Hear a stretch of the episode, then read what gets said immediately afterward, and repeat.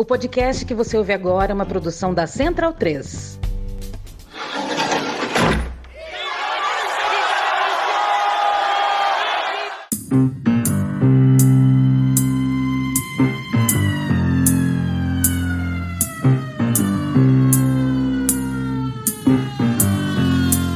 Começa agora Guilhotina, o podcast do Le Monde Diplomatique Brasil. Eu sou Luiz Brasilino e estou aqui com Bianca Pio. Oi, gente, tudo bem? Bom, no episódio de hoje a gente recebe os historiadores Pedro Campos. Oi, Pedro, tudo bom? Olá, tudo bem? Também Rafael Brandão. Oi, Rafael. Olá, tudo bem? Sejam bem-vindos ao nosso podcast Guilhotina. O Pedro é doutor em História pela Universidade Federal Fluminense e professor do Departamento de História e do Programa de Pós-Graduação em História da Universidade Federal Rural do Rio de Janeiro. O Rafael é doutor em História pela Universidade Federal Fluminense e professor visitante do Departamento de Ciências Humanas e do Programa em Pós-Graduação em História Social da Universidade Estadual do Rio de Janeiro. Eles são coordenadores do Laboratório de Economia e História e do Grupo de Trabalho Empresariado e Ditadura no Brasil, e organizaram, junto com Renato Lemos, o livro Empresariado e Ditadura no Brasil. A publicação é da Consequência Editora, e é sobre essa obra que a gente vai conversar com eles agora. Bom, o livro surgiu a partir do evento Seminário Nacional Empresariado e Ditadura no Brasil, que foi realizado em 2018. Vocês podem contar um pouco para a gente sobre o trabalho dos grupos envolvidos nos estudos dessa temática, né, que, enfim, combinaram nesse seminário e no livro, e também como é que foi ah, o processo de elaboração da publicação? A gente tem esses dois grupos de estudo, né, dois grupos de pesquisa, o LEI, né, que é o Laboratório de Economia e História da UFRRJ, né, da Universidade Federal Rural do Rio de Janeiro, que é coordenado pelo Rafael e co-coordenado por mim, é um grupo dedicado à história econômica. E aí a gente vem desenvolvendo uma série de atividades já tem um tempo e a gente fez o evento em parceria com o LEM, que é o Laboratório de Estudos sobre os Militares na Política, sediado na UFRJ, na Universidade Federal do Rio de Janeiro, que é coordenado pelo professor Renato Lemos, né? E nós três coordenamos essa obra. Esse evento, na verdade, ele parte justamente, digamos assim, de uma inquietação coletiva que se deu ali no bojo da formação da Comissão Nacional da Verdade. Quando a gente teve essa iniciativa muito importante né, para a história brasileira, tendo em vista que a gente não tinha tido uma Comissão da Verdade, ao contrário de vários outros países que passaram por ditaduras, a gente entendeu que, a, enfim, esse movimento era muito relevante, no entanto, que era necessário justamente levantar o debate sobre a atuação do empresariado na ditadura brasileira. Né, o nosso entendimento é justamente de que não foi apenas um regime militar, não foi apenas uma ditadura militar. Os militares tiveram uma atuação extremamente importante naquele processo, tanto na derrubada do regime democrático, com o golpe de 64, como também na implementação do regime que lhe deu sequência ao longo de mais de 20 anos. E, claro, a gente teve os ditadores sempre militares, uma militarização dos cargos estatais, de certa forma das políticas públicas, todo o entulho autoritário que a gente tem hoje, que tem muito a ver, digamos assim, com a atuação das Forças Armadas. No entanto, elas não foram, digamos assim, as únicas atuantes no sentido da ditadura. Então a gente tem uma participação de agentes não militares, de agentes civis, que é muito relevante. Porém, a gente não entende que esses agentes civis são quaisquer civis. Não foram civis, digamos assim, de uma sociedade civil amorfa ou sem uma caracterização específica. Justamente reivindicando todo o arcabouço teórico do materialismo histórico, a gente entende que a sociedade é formada por classes sociais e a classe social fundamental que embasou, que deu apoio, que compôs a ditadura foi a classe dominante foi o empresariado, de modo que tanto o golpe de 64 como o regime político da ditadura teve um peso significativo dos agentes empresariais, principalmente o grande capital, e ligado a interesses estrangeiros. De modo que quando houve a formação da CNV, a gente organizou um grupo chamado Coletivo Mais Verdade, composto por militantes e pesquisadoras, pesquisadores, que se debruçava justamente para necessidade de estudos, pesquisas e da problematização do papel do empresariado no regime civil-militar inaugurado com o golpe 64. O nosso entendimento é que esses empresários, eles não tinham exclusivamente uma relação de apoio, cooperação, colaboração, ou melhor, uma relação de exterioridade em relação à ditadura, mas eles próprios compuseram a ditadura, eles eram a própria ditadura junto com os militares. Então, nosso entendimento é que os empresários tiveram um papel decisivo no regime e a gente teve né, uma ditadura de perfil empresarial militar posta em prática no país a partir do golpe de 64. Complementando então um pouco a, a resposta do Pedro e recuperando um pouco o contexto na qual foi realizado o evento que resultou no livro, né? O evento ele ocorreu em algumas instituições, né? entre elas a UERJ, a Rural, mas também a FGV e a UF, e foi num contexto muito particular, porque foi justamente às vésperas das eleições de 2018 o tema militares, ditadura, enfim, estava muito em voga e infelizmente passou, né, nesse caso, ficar ainda mais à tona, né, dada o saudosismo, a defesa do regime pelo Bolsonaro. Né? Então teve todo esse contexto também muito particular na qual foi realizado o evento né, em 2018 e o livro, o processo de editoração do livro, né, foi publicado pela editora Consequência. Então aqui também faço um agradecimento né, à editora Consequência aqui do Rio de Janeiro e eles então prontamente se interessaram pela temática, aceitaram fazer a publicação. O livro demorou cerca de dois anos para ficar pronto, né? Ele, na verdade, ele foi lançado no início de 2020, né? Aí veio a pandemia, isso também atrapalhou um pouco né? nossas expectativas de tentar fazer alguns lançamentos e as algumas atividades que acabaram sendo online, né? Mas eu acho que é um livro que ainda tem, obviamente, uma importância, uma atualidade grande, apesar de ter sido lançado há dois anos atrás. Queria perguntar agora, falando sobre essa participação no golpe aí, que não foi só um apoio, os motivos, né, que levaram os empresários a participar ainda no período que antecedeu antecedeu a ditadura. Como é que era um pouco a, a conjuntura ali e o que é que os desagradava né, no governo do João Goulart? É, a gente entende isso, né? Que houve um golpe civil-militar ou empresarial militar no Brasil em 1964 e, de certa forma, a pesquisa que nos mais inspira né, e na qual a gente se baseia e entende que é uma obra de referência é o livro do René Armand Dreyfus, né, que é cientista político uruguaio que escreveu uma tese de doutorado lá na Universidade de Glasgow intitulada 1964 a conquista do Estado. E o Dreyfus, nesse livro, ele consegue realmente avançar muito bem em três direções. Por um lado, ele consegue aplicar toda a reflexão teórica e conceitual do Antônio Gramsci, pensador comunista italiano. Uma segunda contribuição da obra do Dreyfus diz respeito ao fato de que ele encontrou no Arquivo Nacional a documentação do IPES, o Instituto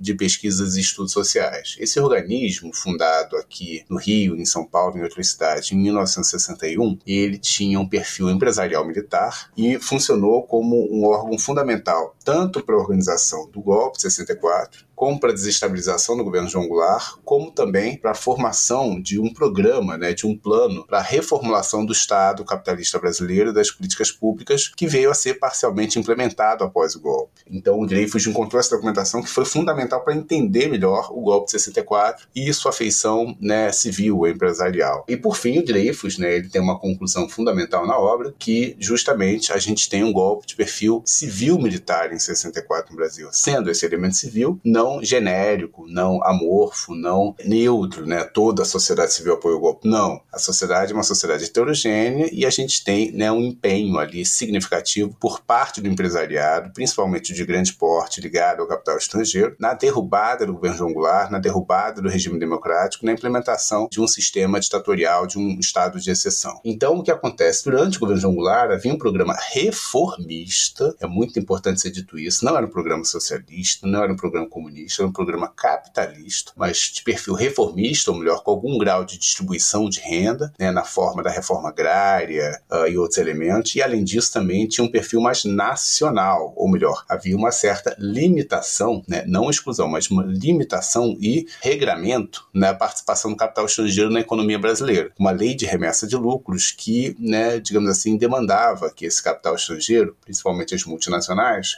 reinvestissem parte do seu lucro na economia brasileira. Né? Então, é com isso, o Jango ele cria alguns problemas significativos com certos grupos sociais, particularmente grandes proprietários rurais, a classe dominante brasileira, e principalmente esse capital estrangeiro que tinha interesses fincados na economia do país, eles vão se organizar, se reunir junto eh, ao setor mais conservador das Forças Armadas, né, conspirar contra o governo João Goulart e derrubar né, o regime democrático com o golpe civil-militar que foi aplicado em 64. Então a gente tem um governo reformista que foi derrubado por um golpe de Estado né, tendo em vista que as suas reformas, por mais que elas fossem limitadas e de certa forma tímidas, né, no sentido de não promover de fato uma reestruturação da base social brasileira, elas incomodaram esses capitais estrangeiros que tinham interesse na economia brasileira e também proprietários rurais que possuíam latifúndios e tudo mais, dentre outros setores que se sentiam lesados pelas reformas reivindicadas pelo governo João Goulart. Importante reforçar que o golpe, apesar de ter acontecido em 1 de abril de 1964, ele não é uma questão conjuntural. Vem de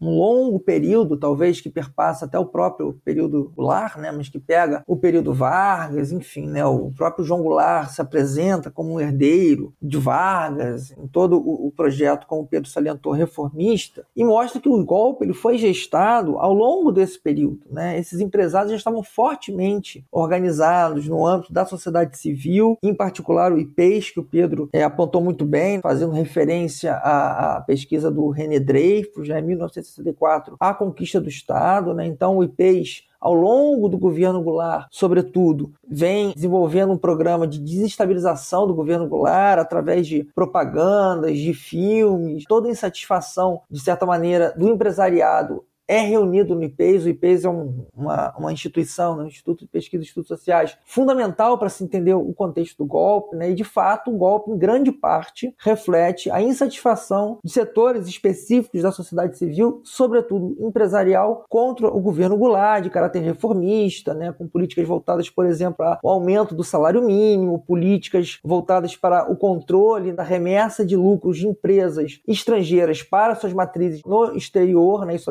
desagradava bastante ao capital multinacional, por exemplo, que é um dos apoiadores fundamentais do golpe. Né? Então, o golpe, de certa maneira, ele é, representa toda essa insatisfação dos setores dominantes, em particular dos grupos empresariais, contra o governo Goulart. Rafael, eu queria falar justamente sobre o Instituto de Pesquisa e Estudos Sociais, o IPS, que você estava comentando, que teve um papel fundamental, que não foi só de apoio ao golpe, mas uma participação ativa na formulação da ideologia e também também da difusão dessa ideologia via audiovisual. Eu queria que você explicasse um pouco mais para quem está ouvindo a gente sobre esse instituto. Sim, sim, eu acho que é muito importante, né, pontuar a importância do IPES no golpe, claro. Tem uma pesquisa muito significativa que vai complementar os trabalhos do Dreyfus, que é da nossa colega Elaine Bortoni. Ela escreveu o segundo capítulo do livro, que ela estuda um pouco do setor farmacêutico, dos industriais do setor farmacêutico no IPES. Né? O IPES foi chave no golpe. Nas sessões de cinema, por exemplo, né? logo no início dos filmes eram produzidos vídeos né? em que o IPES, de certa maneira, fazia uma propaganda contrária ao governo Goulart, inclusive no Arquivo Nacional, para quem tiver interesse, quem estiver nos ouvindo, que tiver interesse, no site do Arquivo Nacional tem um conjunto conjunto desses filmes é uma instituição que tem uma atuação ideológica central, difundindo inclusive ideologias anticomunistas, né, associando o Goulart, como o próprio Pedro falou, que não era um regime socialista, mas enfim, associando o governo Goulart a uma república sindicalista, a uma república socialista, enfim, um governo desse caráter. Né? Então o IPES tem um, um projeto muito claro nesse sentido, né, de defesa dos interesses capitalistas contrários aos interesses da classe trabalhadora, né? e o IPES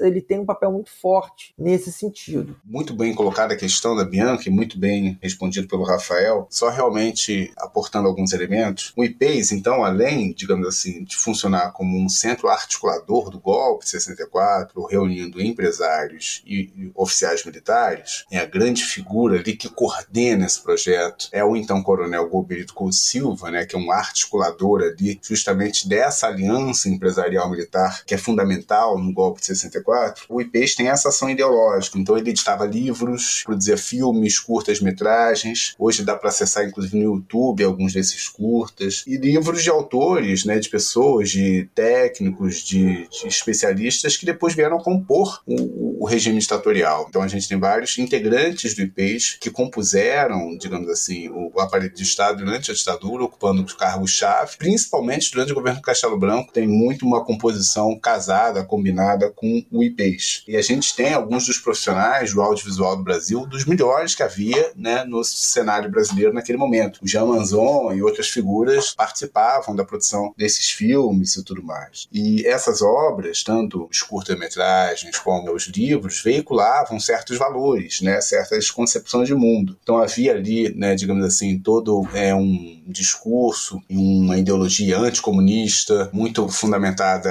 é, em valores católicos, não à toa. Né, o IPEJ é um dos articuladores com outros organismos da Marcha com Deus e a Família Liberdade, que antecedeu o golpe de 64 e servia justamente para dar uma certa legitimidade à derrubada do governo João Goulart. E, além disso, veiculava valores associados ao liberalismo, ao capitalismo e tudo mais. Né? Então, um primeiro propósito do IPEJ é tentar influenciar as eleições, conseguir justamente uma maioria parlamentar política de modo a barrar as reformas do governo João Goulart, né? Não conseguindo, digamos assim, pela via eleitoral, conter o governo Jango e as reformas, o IPES, então esses empresários e militares, eles partem, digamos assim, para o projeto golpista, ou melhor, para a derrubada pela via da força do governo Jango, né? E também do regime democrático como um todo. Pedro, desculpa, eu fiquei com uma dúvida. Você fala via eleitoral, a eleição, aquela eleição para o modo de governo, é isso? Não, seria a eleição parlamentar de 62, principalmente. O IPES, ele atuava muito combinado com o IBAD, que era um órgão meio irmão do IPES, que é o Instituto Brasileiro de Ação Democrática. O IBAD canalizou recursos internacionais de forma ilegal para candidaturas de candidatos anti-Jango e conservadores. Então eles queriam fazer uma maioria ali no Congresso, né, justamente para deter é, as reformas do governo João Goulart e todo esse processo. O IPES atuava de maneira combinada com o IBAD, então eles tiveram, digamos assim, uma ação estratégica, uma ação ali, é, digamos, de atuar nas eleições para tentar conter o governo Jango. E na introdução do livro vocês falam que, é, obviamente, além do apoio né, que vocês estão detalhando nas respostas, os empresários criaram uma ordem empresarial no Brasil pós-1964. Vocês podem explicar o que, que seria essa ordem empresarial? Novamente, né, eu acho que o livro do René Dreyfus ele é muito preciso nesse sentido. Eu acho que o título foi muito feliz, né? o subtítulo, melhor dizendo, A Conquista do Estado porque esses empresários até então né, articularam um golpe e a partir do golpe eles vão ocupar cargos dentro do Estado, em particular né, durante o governo Castelo Branco, né, e a partir dali vão formular políticas públicas. Aí eu acabo até no, no capítulo estudando um pouco mais o setor financeiro, o setor bancário, vão formular políticas públicas que vão atender aos interesses específicos desses empresários. Né? Daí a ideia de uma ordem empresarial a partir do golpe de 64 durante o governo Castelo e ao longo da ditadura. Esses empresários articulados ali em torno do IPES e desestabilizando, procurando desestabilizar o governo Goulart, eles após o golpe, eles de fato entram dentro do Estado, passam a ser Estado e a partir dali, então, formulando políticas que atendessem aos seus interesses. Perfeito. Corroborando aqui o que o Rafael falou, essa ordem empresarial diz respeito justamente a todo um conjunto de fatores, todo um ambiente institucional que vai ser muito propício à atuação das empresas, principalmente as de grande porte, em particular as ligadas ao capital internacional. Então, é muito importante isso. Assim, o golpe 64 é um golpe de classe, que ele intervém diretamente na luta de classes. É um golpe anti-trabalho, contra contra a classe trabalhadora e a favor do empresariado. Grosso modo, em última instância, eu acho que a gente pode afirmar isso. Né? Nesse sentido, a gente tem uma reformulação do aparelho de Estado que foi pré-concebida no âmbito do IPES, em outros órgãos também, mas em particular no IPES, que amalgamava, concentrava um pouco essa reflexão né, do que deveria ser feito, foi promovida ali no governo Castelo. Então a gente tem a reforma do Sistema Financeiro Nacional, a criação do Banco Central, a criação do Banco Nacional de Habitação, uma reforma da estrutura tributária do país, que vai incidir cada vez mais sobre consumo, em prejuízo né, de uma incidência sobre propriedade e sobre a renda. A gente vai ter a formação das poupanças compulsórias, o PIS, o PASEP, FGTS, que vão incidir sobre a folha salarial e vão gerar né, grandes fundos públicos canalizados para os grandes grupos econômicos eh, internacionais e brasileiros. E, claro, a gente tem todo um conjunto, né, digamos assim, de ações contra a classe trabalhadora. Esqueci de falar. A gente tem a revogação da lei da remessa de lucros feitas pelos governos João Goulart. Então, dá-se liberdade total ao capital estrangeiro atuar no país e mandar livremente seus lucros para suas matrizes no exterior. Mas o governo da ditadura vai ser um governo anti-trabalho na medida em que proíbe greves, né? existe uma lei de greve que é logo posterior ao golpe de 64, congela o salário mínimo, né, os dados do DIES mostram que o salário mínimo perde aproximadamente metade do valor real de compra nos 10 primeiros anos da ditadura. Então a gente tem né, uma perda, digamos assim, do poder de compra do salário mínimo. A ditadura vai intervir nos sindicatos, vai fechar as centrais sindicais e vai inclusive promover dentro, digamos assim, do ambiente de trabalho condições em que os trabalhadores vão ter dificuldade de reivindicar, por exemplo, itens como segurança no ambiente de trabalho. É, os sindicatos estão fragilizados por conta de toda a repressão, toda a violência da ditadura contra as organizações da classe trabalhadora. E a gente vai ter uma política política relapsa em relação às empresas no que diz respeito à segurança do ambiente de trabalho, vai gerar uma escalada dos acidentes. Né? O Brasil vai se tornar, na década de 70, recordista internacional de de trabalho. Importante frisar isso. A gente tem um discurso revisionista, né, muito, eh, digamos assim, ruim, que diz que a gente teve no Brasil uma ditadura mais branda, que a gente não teve um regime tão violento como na Argentina, como no Chile, né, pegando números como os 30 mil mortos tiveram óbito ali na ditadura argentina e os anunciados pela Comissão Nacional da Verdade no seu relatório, 434 pessoas que foram mortas pelo regime ditatorial brasileiro. Mas a violência da ditadura está expressa em outras frentes diversas, contra os povos indígenas, contra o campesinato, contra a população LGBTQIA+, e também contra a classe trabalhadora né, obviamente incorpora esses segmentos sociais que eu mencionei previamente. Mas se a gente pegar, por exemplo, acidente de trabalho, a gente tem registros oficiais de mais de 60 mil pessoas que morreram em acidente de trabalho no Brasil durante a ditadura. Né? E a gente pode entender que essas pessoas são vítimas da ditadura, tendo em vista que as condições institucionais nas quais é, se deram os acidentes têm a ver com o regime político em vigor, tem a ver com a fragilização dos sindicatos promovida pelos órgãos repressivos da ditadura e tem a ver com as facilidades institucionais dadas para os empresários e a política de vista grossa do regime em relação às condições de segurança do trabalhador no ambiente onde eles labutavam. Perfeito, Pedro. E até perguntar isso, você já acabou respondendo, porque tem mesmo hoje uma visão disseminada aí de que as vítimas da ditadura, da repressão, teriam se concentrado na classe média, né? Você olha para os sindicatos, dá para ver que não é bem assim, né? Eu queria perguntar também, a partir acho que do que o Rafael estava falando, perguntar uma coisa que eu vi é, na orelha do livro escrito pelo Damian Mello, que ele fala justamente isso que o Rafael estava falando, que era uma questão de reformulação do Estado, né? E que esse empresariado ele não se beneficiou como se imagina normalmente via corrupção ou enriquecimento ilícito, que teve também, mas trata-se, e isso que vocês estão descrevendo no livro, é um processo muito mais. É estrutural, né? Exato. Existia, por parte daqueles que protagonizaram, lideraram o golpe, um projeto de reformulação do Estado. Daí a ideia de uma ordem empresarial. É, as mudanças são mudanças não só no, no, regime político, mas mudanças econômicas brutais. Né? O Pedro já falou de todo o processo de políticas regressivas contra os trabalhadores, né? em relação tanto à organização sindical, mas em termos também de ganho salarial. Um processo brutal de concentração de renda e, em contrapartida, né, um favorecimento do grande capital. Né? A gente vai ver durante a ditadura um processo que vai ser observado em diferentes setores de centro centralização de capitais, né, de formação de capital monopolista, ou seja, poucas grandes empresas vão se transformar, enfim, empresas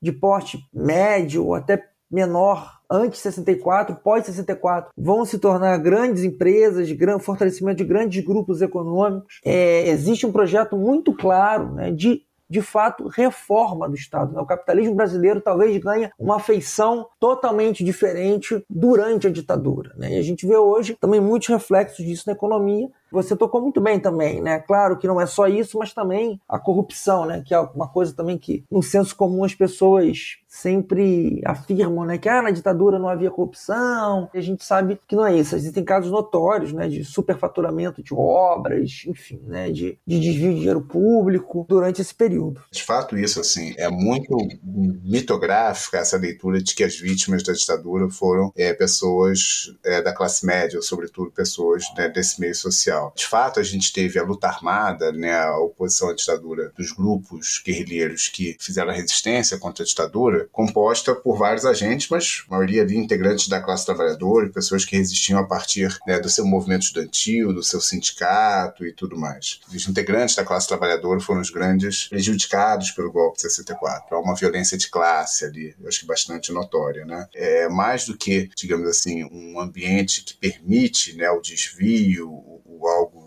excepcional, havia né, uma organização estrutural do Estado para favorecer o capital, o grande capital, né, enfim, as empresas e tudo mais. Então, toda uma situação que vai permitir altíssimas margens de lucro com grande né, exploração da força de trabalho. Né? Mas, claro, também existe né, muito caso de desvio de recursos públicos, corrupção e outras ilegalidades do regime, que eram acobertadas né, em boa medida, porque os mecanismos de fiscalização naquela época não estavam funcionando plenamente, né, e a gente gente vai ter todo um aparelhamento do Estado por agentes que vêm do setor empresarial, que vêm do setor privado, onde as práticas de pagamento de propina, exclusão de fornecedor e tudo mais são muito comuns, são muito regulares. Eles, de certa forma, levam um pouco, digamos assim, dessa experiência para o setor estatal, para o setor público. Então, a gente tem justamente ali, durante a ditadura, uma massificação da corrupção no Estado brasileiro, o que a gente vai começar a ver de maneira mais evidente quando começa a transição, quando começa a abertura e aí a imprensa e outros mecanismos de fiscalização passam a ter mais liberdade para poder, digamos assim, exercer um controle e denunciar os casos que ocorrem. Não é à toa que na passagem da década de 70 para os anos 80 a gente vai ter um conjunto impressionante de escândalos públicos de corrupção. A gente está, na verdade, descobrindo, revelando o que, que se tornou o Estado brasileiro durante a ditadura. Um órgão que serve para favorecer o capital, que concentra recursos de toda a população para direcionar né, aos empresários, às empresas, de forma legal, mas também com mecanismos ilegais. Para a gente, para os ouvintes então, entenderem melhor é, esse processo de reformulação do Estado, de reorganização estrutural do Estado, eu ia te pedir para você contar o caso né, do capítulo que você escreveu sobre a, as empresas de construção. Como é que foi a trajetória delas ao longo do, do período ditatorial que fez com que elas chegassem aí no final dos anos 80 como algumas das maiores empresas do Brasil? Perfeito. É, as empreiteiras de obras públicas são empresas que realmente cresceram muito na ditadura e encontraram ali um cenário ideal para se desenvolver e para né, se firmar com grandes grupos da economia brasileira. Essas empresas, em boa medida, elas foram fundadas ali nos anos 20, 30, 40, 50, principalmente os grandes grupos que passam a estabelecer ao final do regime né, um oligopólio no setor, que são a Camargo Correia, Andrade Gutierrez, Jamendi Júnior e a Odebrecht. Essas quatro empresas, que são as quatro quatro grandes, né, ao final da ditadura, elas já haviam sido fundadas, já eram poderosas antes né, da eclosão do golpe de 64. Elas foram fundadas justamente nos idos ali das décadas 30, 40, 50, como grupos familiares de, digamos assim, uh, projeção local. E o que a gente verifica é que antes mesmo da ditadura tem um momento fundamental no qual essas empresas vão ter um grande impulso, que é justamente o período Kubitschek. É, durante a segunda metade da década de 50, a administração do Juscelino, ela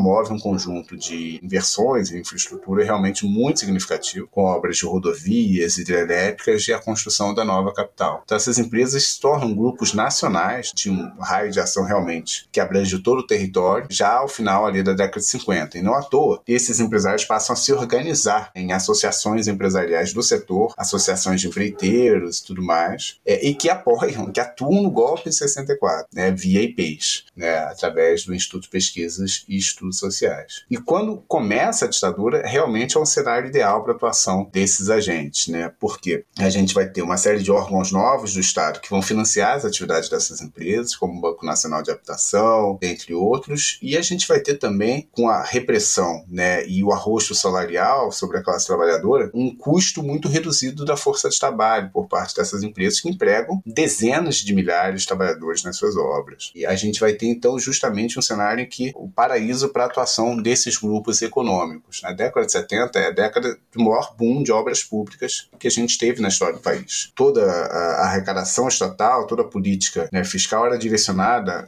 com uma ênfase para os investimentos. Investimentos esses que redundavam principalmente em obras de infraestrutura na área de transporte e energia, principalmente rodovias e hidrelétricas. Né? Então a gente vai ter um conjunto realmente muito significativo de grandes projetos, como Transamazônica, Itaipu usina de Angra, Ponte Rio-Niterói e várias outras obras de grande porte que são, digamos assim, uma fonte de crescimento muito significativo para essas empresas. Não é à toa que durante a ditadura elas não só ganham essa projeção nacional, que elas já tinham previamente, mas elas passam a atuar no exterior, elas se tornam grupos internacionais. Né? A Mendes Júnior, é, que era a maior multinacional da engenharia brasileira na época, ela chega a atuar ao mesmo tempo na Colômbia, no Uruguai, na Mauritânia, no Iraque e em outros países. Né? E a Aldebrecht passa a se internacionalizar naquele período. Né? Então, esses grupos realmente se tornam né, grandes grupos internacionais de base brasileiros e conglomerados que atuam em diversos setores econômicos. Então, a gente tem ali o nascimento não só de um ambiente extremamente favorável para os capitais estrangeiros, a Volkswagen e vários outros grupos crescem muito na ditadura, mas para alguns grupos brasileiros né, em setores-chave. Então, eu estou falando aqui das empreiteiras, mas a gente pode falar da área de comunicações e outros setores em que a gente vê um crescimento muito notório de alguns grupos de capital predominantemente brasileiro. E, Rafael, o Itaú é atualmente o maior banco privado do país. Até hoje, o banco colhe os frutos dos benefícios que foram concedidos durante a ditadura. E aí eu queria que você explicasse melhor quais foram as políticas públicas que beneficiaram né, o, o empresário Olavo Setúbal e a sua consolidação né, como um conglomerado bancário. E também saber se a reforma que foi promovida pelo governo Castelo Branco foi fundamental nesse cenário para beneficiar o Itaú. Sem dúvida, né? Com certeza, para a gente entender hoje por que, que o Itaú né, é o maior banco privado brasileiro, eu acho que a gente tem que retomar esse período da ditadura. É interessante ouvir a, a fala inicial do Pedro né, sobre as empreiteiras, que é um processo muito semelhante, a gente também observa no setor bancário. Foi um setor em que também dali, daquele período, se originou é, grandes grupos é, empresariais beneficiados por essas políticas públicas durante o período. A gente verifica um processo intenso né, de conglomeração bancária e o Itaú talvez seja um, dois, não é o único. Né? Lembrando que, por exemplo, o Unibanco, né,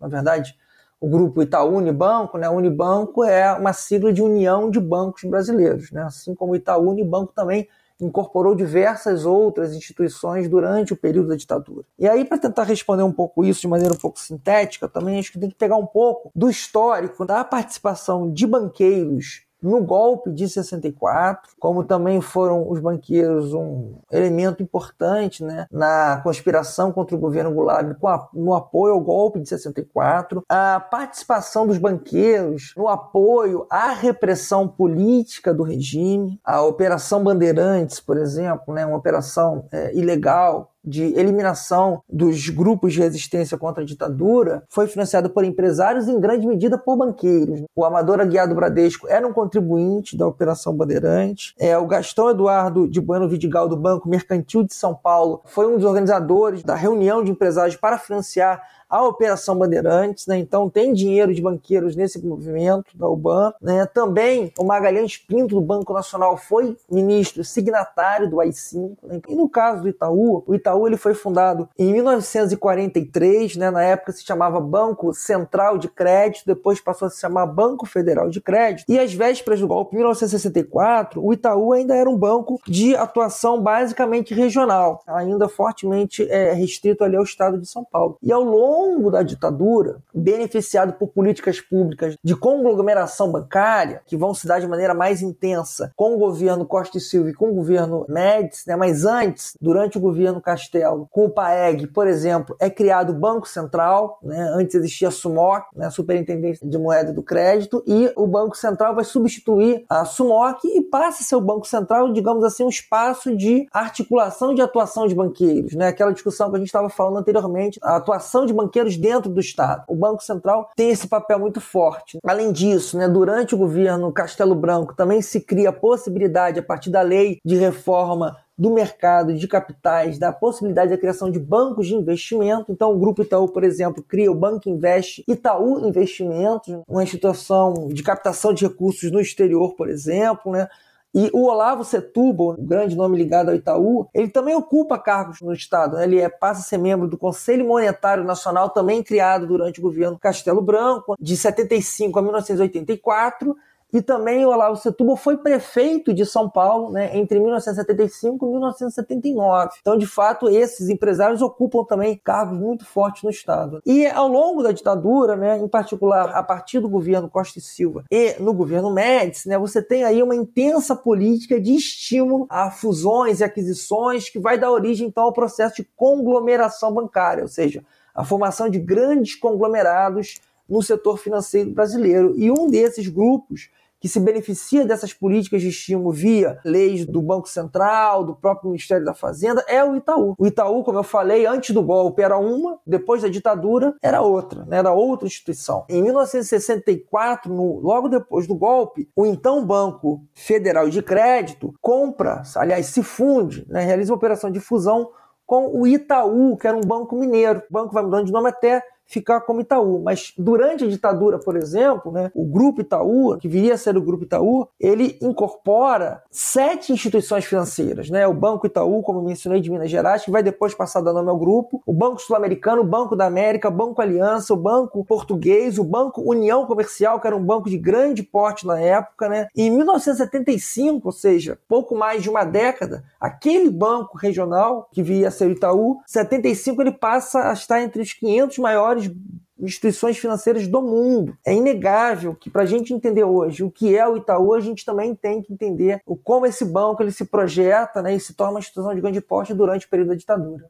Bom, queria perguntar para vocês agora sobre outros setores. Tem algum que vocês acham que vale a pena destacar? Mas eu já queria é, me adiantar aqui e perguntar diretamente sobre um setor que é a atuação dos jornais, né? É, que atualmente sempre usam o argumento da liberdade de expressão para bloquear qualquer debate, qualquer discussão que se tente fazer em torno de uma regulamentação, mesmo que seja mínima, do setor. Como é que foi a atuação dessas empresas durante a ditadura. O setor de comunicação realmente sofre grandes reformulações após o golpe de 64 no Brasil. Primeiro, é importante frisar que a grande imprensa, né, os grandes jornais, os grandes grupos empresariais, principalmente do eixo Rio e São Paulo, eles em peso apoiam o golpe de 64. Né? Então, o Jornal do Brasil, o Globo, o Estado de São Paulo, Folha de São Paulo, na época Correio da Manhã, era um grande jornal, eles todos né, apoiam a derrubada do governo João Goulart, com editoriais, a única exceção, à época, foi o jornal Última Hora, do Samuel Weiner, que se opôs ao golpe de 64, apoiava o governo João Goulart e sofreu uma violenta repressão após o golpe. Né? Teve carros que foram depredados e o próprio Samuel Weiner ele tem os seus direitos políticos cassados no primeiro ato institucional. Ele, no dia do golpe, ele teve que se exilar, teve que se asilar, melhor dizendo, ali na embaixada do Chile.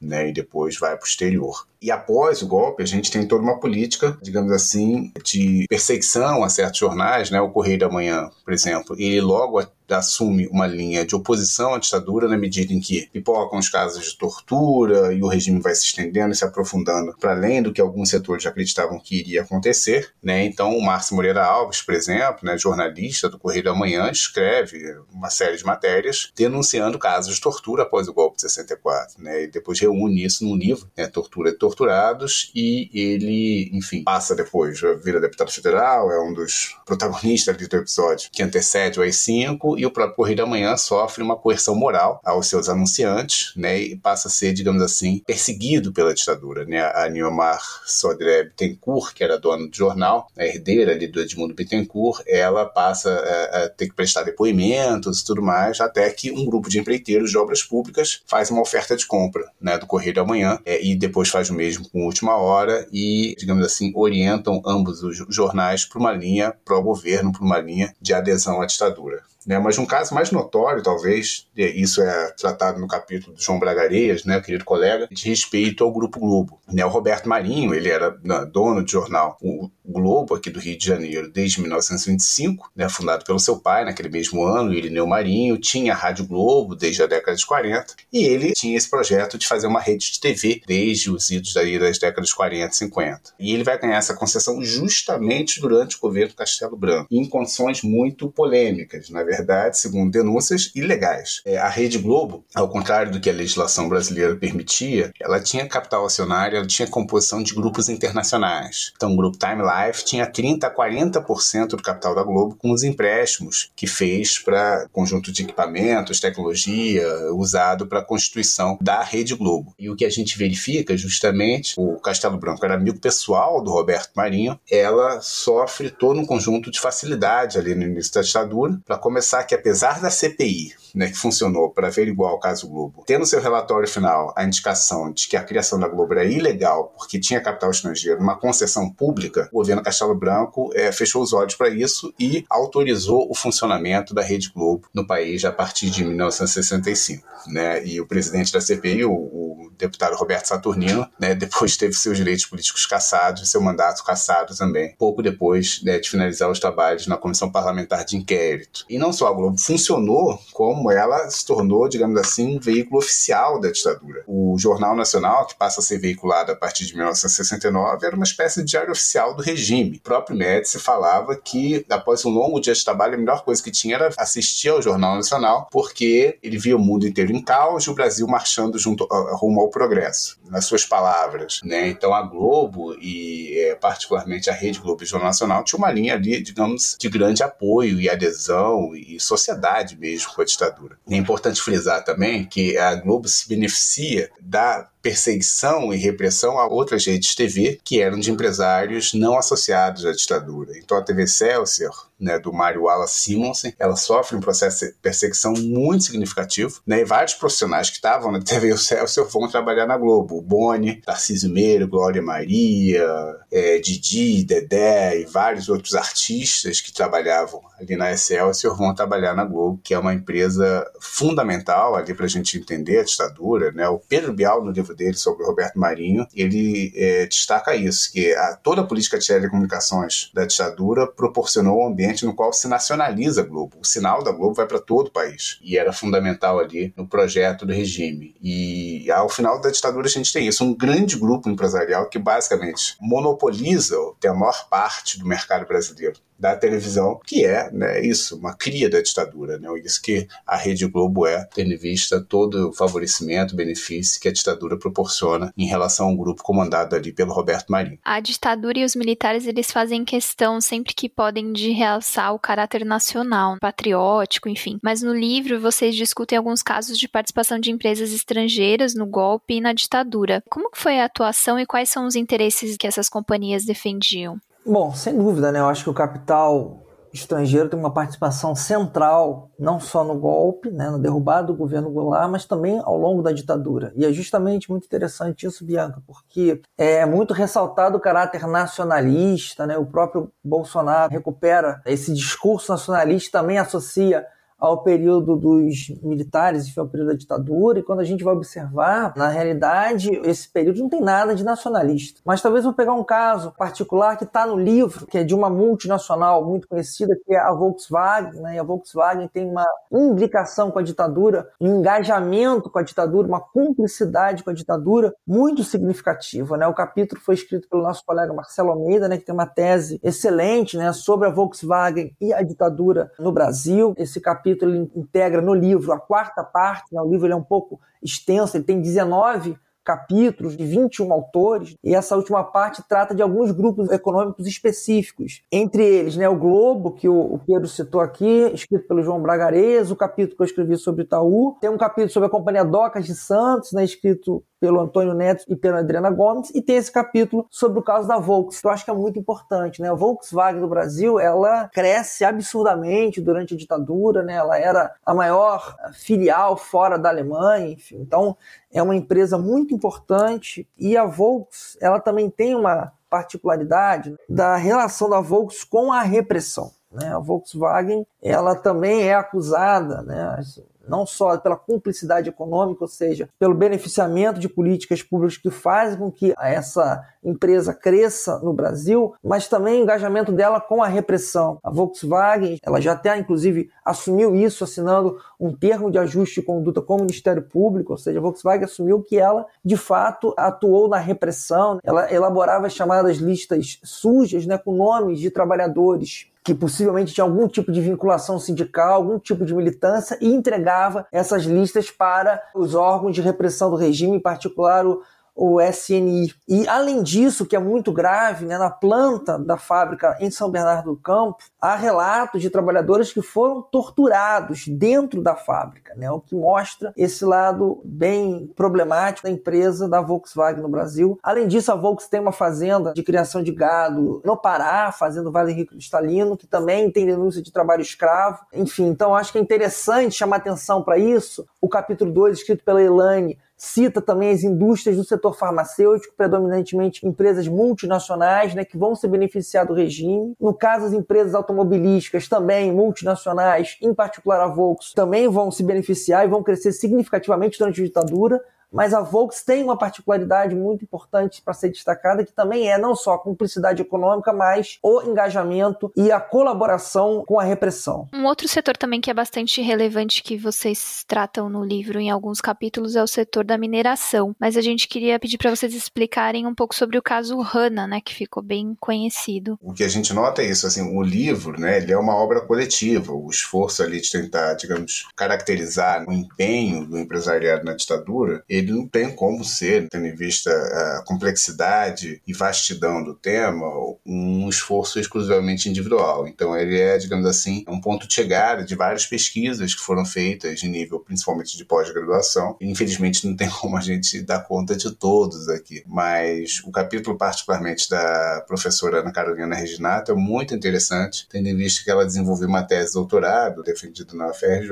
sobre a atuação das mineradoras durante a ditadura. E e ela verifica justamente isso, né? Como essas mineradoras vão encontrar um regime né, altamente favorável para suas atividades. Vários desses grupos atuaram no golpe 64, é o caso do grupo HANA, que é um grupo internacional que recebe uma série de facilidades fiscais, cambiais para atuação no Brasil e era denunciado antes do golpe 64 e tudo mais. E a gente tem, né, todo um padrão de acumulação, digamos assim, firmado durante a ditadura que vai favorecer esses grupos mineradores minerais e grandes projetos que vão ser colocados principalmente ali na região amazônica. Uma das obras da ditadura é justamente um avanço capitalista notório sobre a Amazônia, com a criação de muitas rodovias que vão abrir flancos para projetos empresariais na região. O Rafael mencionou muito bem aí o caso da Fazenda Vale do Rio Cristalino, no sudeste do Pará, que vai ter trabalho escravo. E vários outros grupos tinham fazendas com denúncias de trabalho escravo também. Mas a gente tem projetos minerais notórios ali naquela região. Exploração de bauxita para fazer alumínio, que é o caso ali né, associada à hidrelétrica de Tucuruí, grande projeto ali de Serra Pelada, a gente vai ter também é, Carajás, grandes projetos que vão ser colocados ali na região e que vão caracterizar isso, um avanço sobre a Amazônia, principalmente com toda essa entrada aí de uh, projetos minerais e agropecuários e que tem, obviamente, uma série de ônus socioambientais né, sobre os povos indígenas, sobre os camponeses locais e todo esse processo caracteriza por uma violência muito grande, principalmente nessa segunda metade metade da ditadura, a partir de meados da década de 70, a gente vai ter um avanço muito significativo com grandes planos de ações naquela região. E não à toa as contradições sociais, né, as tensões vão se acumular ali na região do Pará e outras localidades por conta da violência com que chegam esses projetos. Então, muitos massacres de povos indígenas, muitas questões fundiárias, muitas denúncias de trabalho escravo, conflitos sociais que são é, solucionados de forma violenta, com assassinatos. Isso é uma marca da presença da ditadura na região amazônica.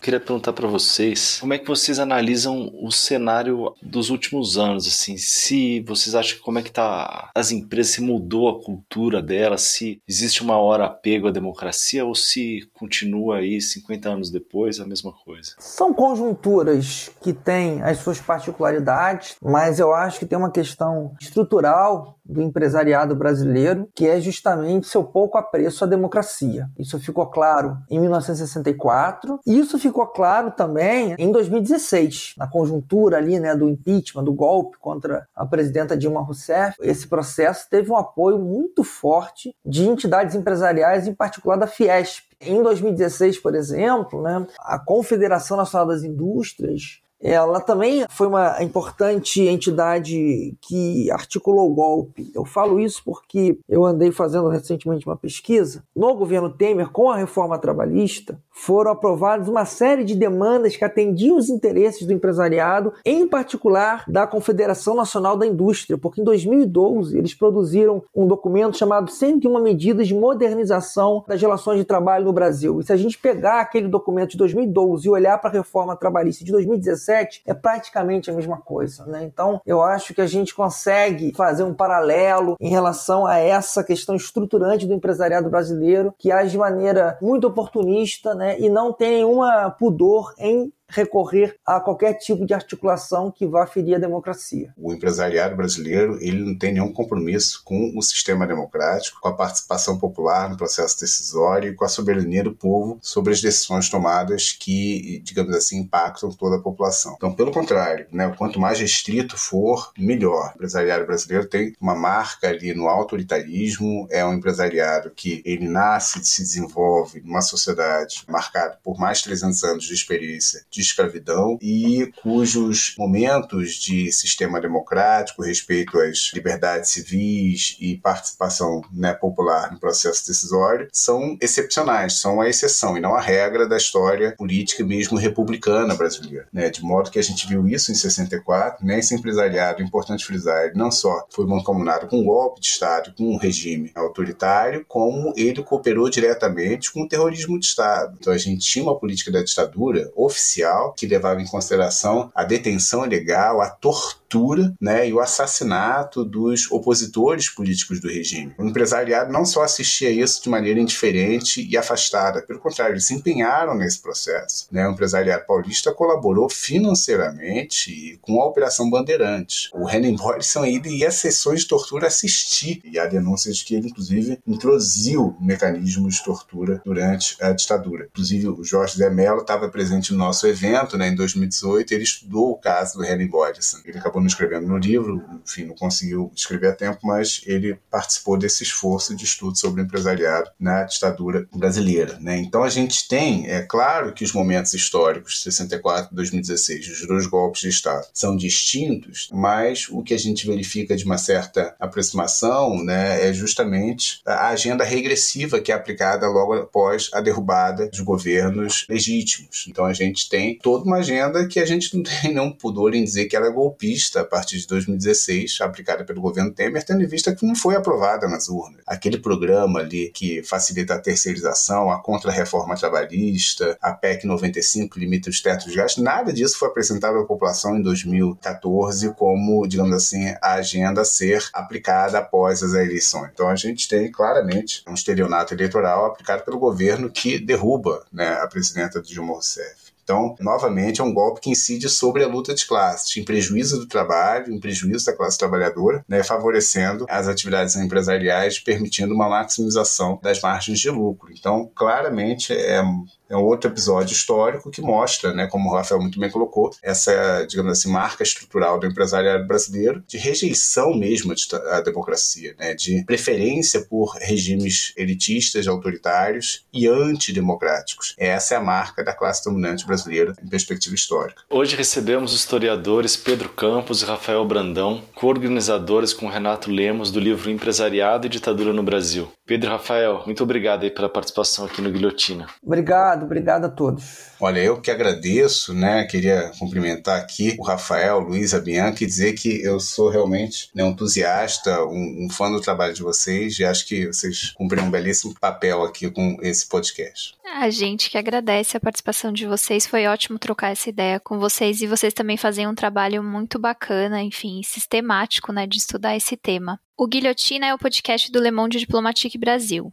Para nos apoiar, faça uma assinatura a partir de R$ 12,90 em nosso site diplomatic.org.br/assine. E te convidamos também para seguir ou favoritar o Guilhotina na plataforma em que você nos ouve. E se você utilizar o Spotify, avalie o nosso podcast. E para quem quiser enviar sugestões, críticas, enfim, trocar uma ideia com a gente por e-mail, é só enviar para guilhotina@diplomatic.org.br. Obrigada pela audiência e até semana que vem. Até. Memória de um tempo onde lutar lutar por seu direito é um defeito que mata.